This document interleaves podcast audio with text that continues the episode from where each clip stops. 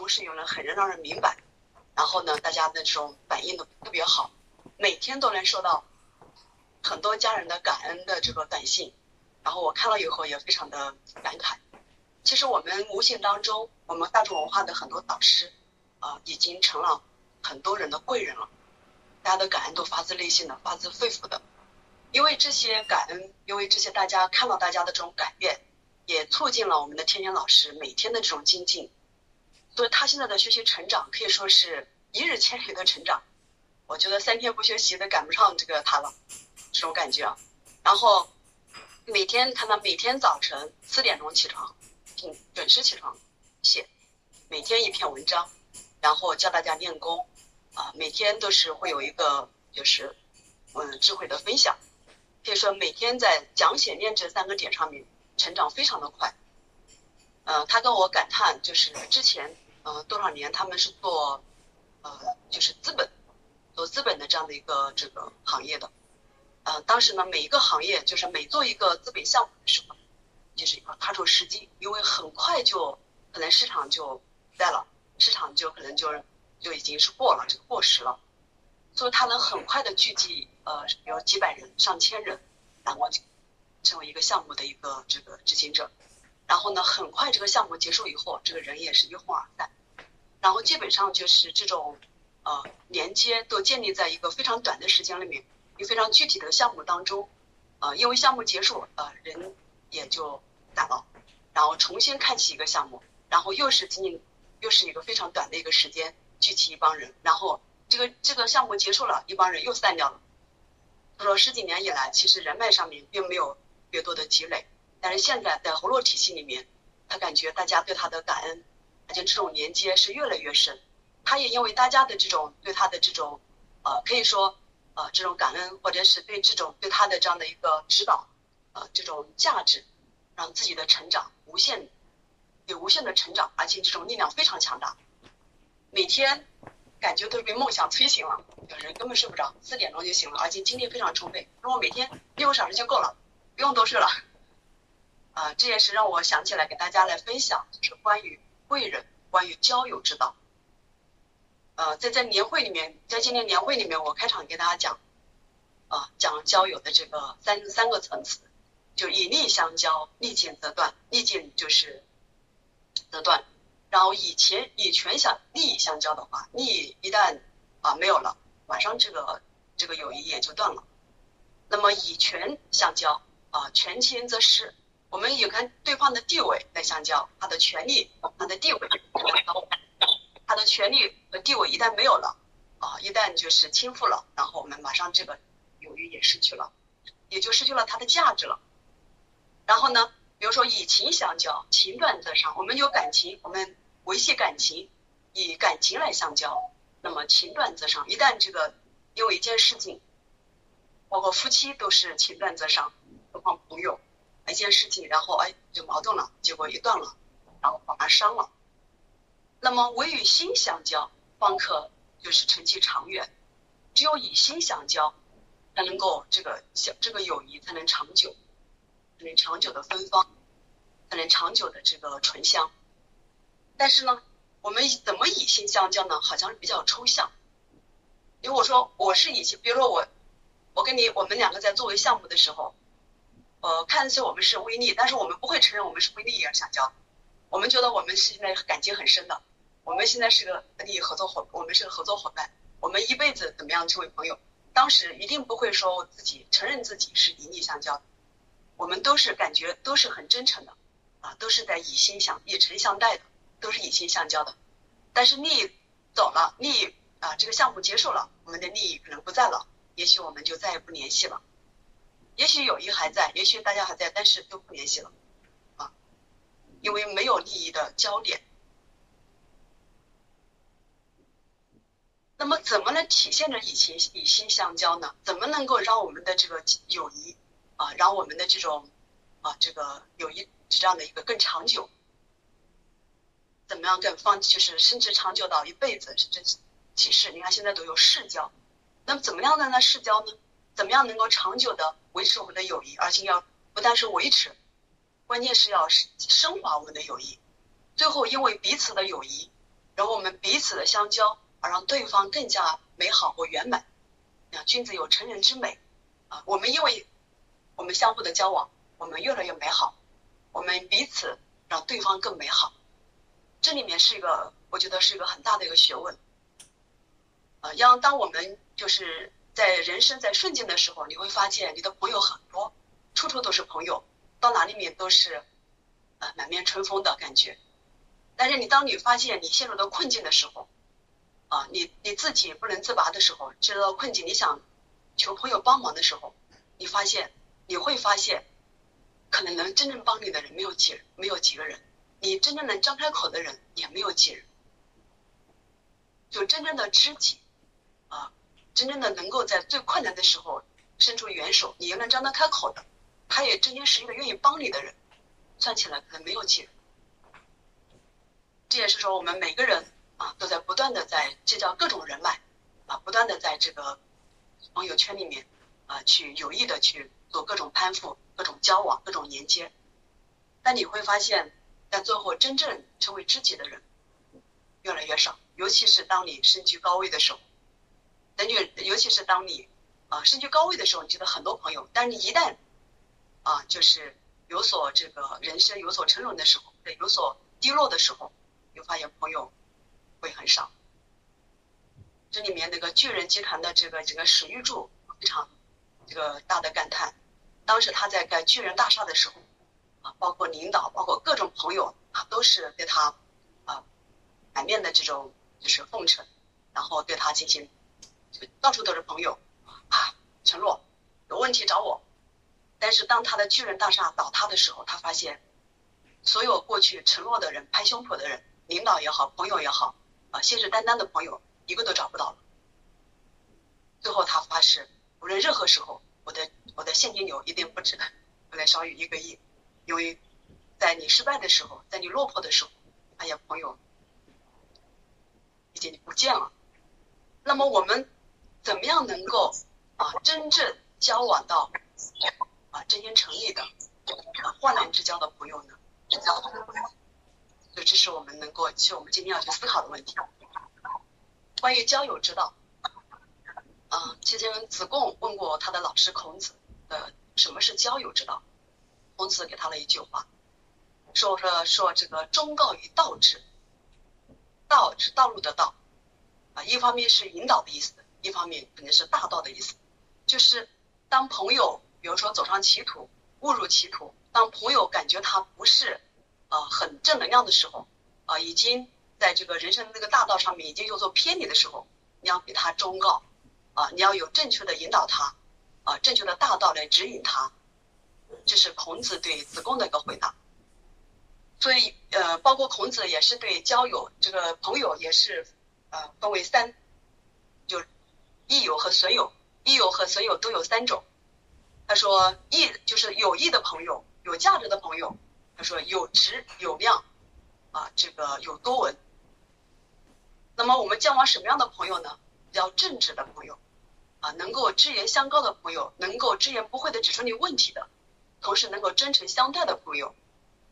包括有量，也就是说坦诚相待，啊，实心实意，比较实诚，啊，比较坦诚，啊，比较这种能够有真心来个对你的。然后有多文，就是说这个朋友我们博学多才。朋友呢，博闻强记，可能是，呃，见识很广。这样的朋友，相当于交一个朋友就交一位老师，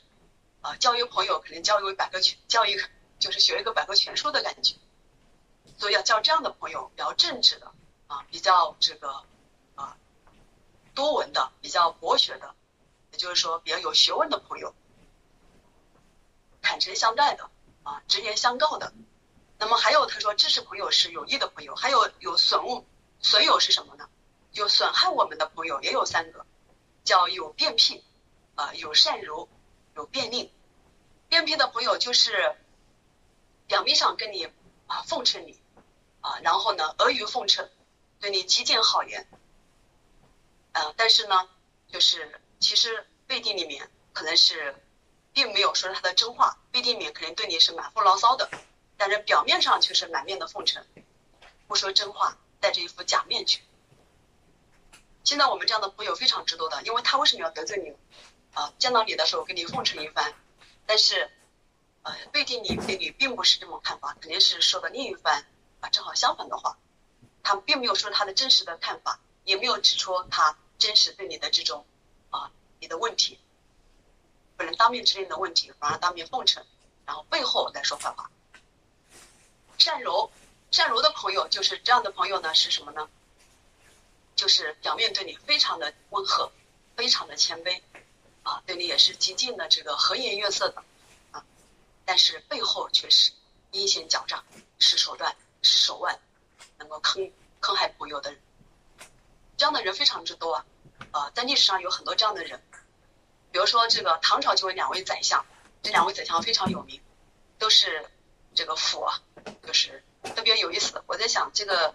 叫名字叫叫有字叫府的人，是不是都特别有城府？一个叫李义府，一个叫李明府。李义府呢是唐朝的这个，是这样，这是武则天时候的宰相，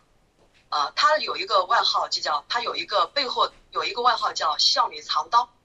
他表面上跟你是非常春风满面的，啊，对你为人非常和善，但背后啊却使坏，啊叫笑里藏刀。然后还有一个唐玄宗的时候有个宰相叫李明甫。李明甫呢，这有一个外号叫口蜜腹剑，就是口嘴上说话的说的非常甜，嘴巴说的非常甜，但是呢，腹中藏着一把刀，啊，经常就是把人来，就是看到，比如说唐玄宗想重用一个人的时候，哎，他就把这个人叫过来，说了一番好话，然后就使了一个坏主意，啊，让对方就是陷于了这个不利之地，由此的害了很多人，包括害了很多人，害了很多。但是他表面上都是维持的非常之好的，但是时间长久了，毕竟大家还是人心啊，都还是什么，就是群众的心还是眼睛都是雪亮的，最终一定会呈现出来。所以一直到后来他晚上睡觉都不敢睡一个地方，一晚上呢挪好几个地方，连他自己家人都不知道他睡什么地方啊。但是他这个本性就在这儿，所以这个善柔有你，包括啊。便利嘛，什么便利的人也是，啊，就是做事可能是，呃，尽说尽说好话，然后呢，就是也是，呃，把这个花天就是花言巧语啊说的头头是道，那最后呢是不能落地的啊，不能信守承诺的人。但事实上我们现在，嗯，好像我们一听到一开我一说这样的人，大家都想啊，啊，肯定是。什么样是很什么样的朋友该交，什么样的朋友不该交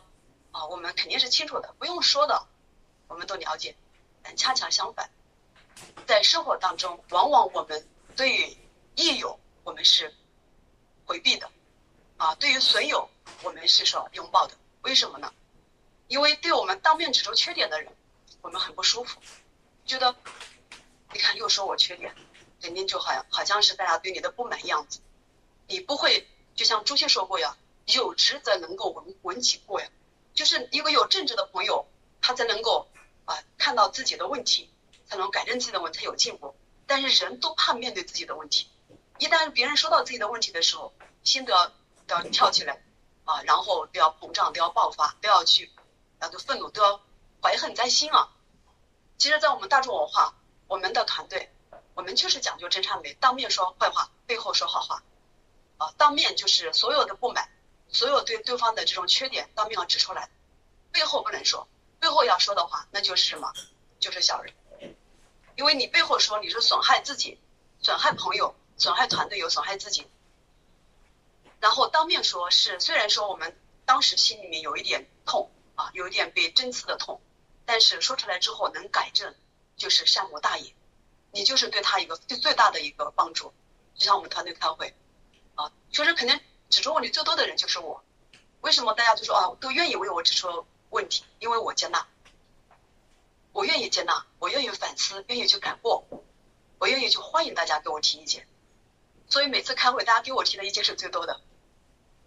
但是能有能有这样的胸怀，其实是不易。呃，因为嗯，在遇到自己提到问题的朋友的时候，其实是这这这一瞬间你能够转化是不容易的。呃，包括就是诚实善，呃，包括我们坦诚相待。因为当你不能与别人坦诚相待的时候，你不愿意说真话的时候，别人也不敢跟你说真话。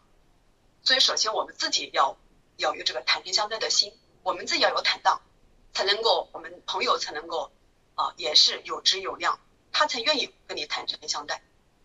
然后，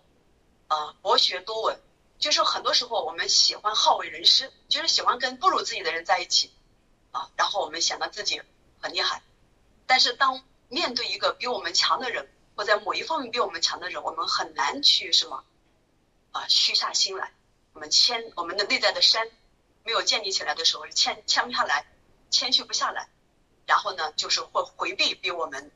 啊强的人，就像我们过去见到老师要躲着走一样，就是能够交这三种友三种这个益友，就是这个三种益友并不容易啊。但相反，啊，能够敷衍我们的人，能够就是整天对我们极尽这个好言啊，极尽花言巧语的人，我们反而反而会容易被他们迷惑，因为碰逢成我们的人听得很舒服，哪怕是帝王啊，哪怕是非常成就大的人，也没有办法逃离这这样的一个人的一个可以说是一个本性吧。呃，给大家讲故事，齐桓公。齐桓公都知道，齐桓公有管仲啊，有这个鲍叔牙这样的贤臣，但是齐桓公同时还有一些奸臣，比如说像易牙、啊开方、树雕。啊，齐桓公因为管，因为有管仲、有鲍叔牙呃在世的时候，所以他们就哎这些奸臣呢，啊反而呢就是得不了太多的这个，就是。就影响不到太大，因为毕竟还有一些正直的朋友，有知有量、有多文的朋友在。但当管仲和这个管仲临临终的时候，就告诉这个齐桓公说：“只有三个人，只是小人，只是佞臣，要远离他们。”啊，当时呢，就是呃，齐桓公答应了。答应之后，当时后来去，后来这个就是管仲去世，鲍叔牙当了宰相，当了这个相国。鲍叔牙也是对这三个人痛恨入，然后不断的提醒齐桓公要去远离这三个人，甚至呢就是非常的这个以激烈的态度来对待，也是，但是也导致他和这个因为鲍叔牙没有管仲更有更有转化力，啊所以也导致他们君臣的矛盾，最后鲍叔牙郁郁而终，啊开始呢他也是愿意把这三个人远离的，最后想想不行，离不了这三个人。因为没有这个三个人的花言巧语，没有他们的拍马奉承、阿谀奉承，他的生活好像太没有滋味了。整天面对问题解就解决问，面对尖锐的这种啊这个提提议啊、尖锐的观点啊，啊太没有意思了。所以把这三个又招回来了。这三个奸臣呢，一个是叫开方，啊是魏国的公子，跑到这个就是齐国来来服侍，可以说这个齐桓公。自己的亲爹去世了都不回去奔丧，然后齐桓公很感动，说：“哎呀，对自己的亲爹都比对我强，啊，对我比对我比对他的亲爹还强。”然后这个第二个人呢，这叫这个这个树雕。树雕之前在皇宫里面，小的时候在皇宫里面生活，也在齐桓公的身边，他习惯了皇宫的生活。后来因为长大了，呃，在宫里面不方便了，因为因为一个男孩子长大了以后。宫里面有太多的宫女嘛，所以就把他接回家去了。他的父亲把他接回家，后来他很想念、很留恋宫里的生活，想想啊，太还是到回离宫里去。然后一狠心，因为怎么进宫呢？一狠心把自己的生殖器给剪断了，把它喂狗了，然后重新又做一个太监一样的人啊，就是作为一个太监回到宫里面，回到齐桓公的身边。齐桓公很感叹哇。他爱我比爱他自己的身体还强，就是他都宁愿不爱自的不爱自己的身体来爱我。然后第三个呢，就是叫这个更厉害的离谱的，呃，是叫这个，一个是叫叫易，就是易牙，呃，易牙这个人更厉害，有齐桓公有，因为他是大厨，很很大很，有，很高阶的吧，现在就是厨师的一个祖师爷了。他特别会善于就是做汤，善于做饭，是个大厨。齐桓公很善于他做喜欢他吃的做的做的菜。呃，有一次呢，齐桓公就他给齐桓公奉上一个叫啊烤乳炖乳猪的。哎，齐桓公当时吃了吃了，一想，这个乳猪这么好吃，不知道这个啊这个婴儿这个味道该怎么样？这个随便说了一下，然后不久呢，没过几天，然后这个呃这个大厨啊，这个这个易牙的大厨就给他奉献了一个汤。然后这个齐桓公听了以后觉得太美了，说怎么这个汤怎么那么美？说这是什么汤？他说是婴儿的肉。他说婴儿从何而来？他我把我的儿子杀了。然后齐桓公又非常感动，说爱我比爱他的儿子还强。在齐那个管仲临终的时候，告诉他，也当时说，如果一个人连自己的身体都不爱，他还能爱谁？一个人连自己的亲爹都能抛弃，他还谁不敢不能抛弃？一个人连自己的儿子都敢伤害，他谁不敢去加害你？但是真正在我们说这个局局外，就是局外人叫什么？旁观者清，当局者迷，局外之鬼。但是局内的人是不知道的，他认为这些人都对他比亲爹、比亲儿子、比他自己还强。但最后秦桓公的这个结局大家知道，啊，这三个人参与这个宫中的一个谋反，最最终。被什么？呃，饿死六十七天之后才发丧，就是活活的饿死。这三个奸臣，这是给大家的一个就是一个故事。虽然这故事有点长，但是我们也是在这个交友当中，就如何来交友，真正交什么样的朋友，我们怎么样去认知朋友，怎么样去面对真正的朋友，怎么样能够去识别啊这种。损友怎么样能够真正的交往到益友？今天的时间，呃，因为已经到了七点半了啊，我刚开了个头，好吧。那么今天关于贵人之道，如何以心相交啊，成其久远的友谊，我们明天来正式开始。好，今天就分享到这儿，感谢大家我们的相互陪伴，再见。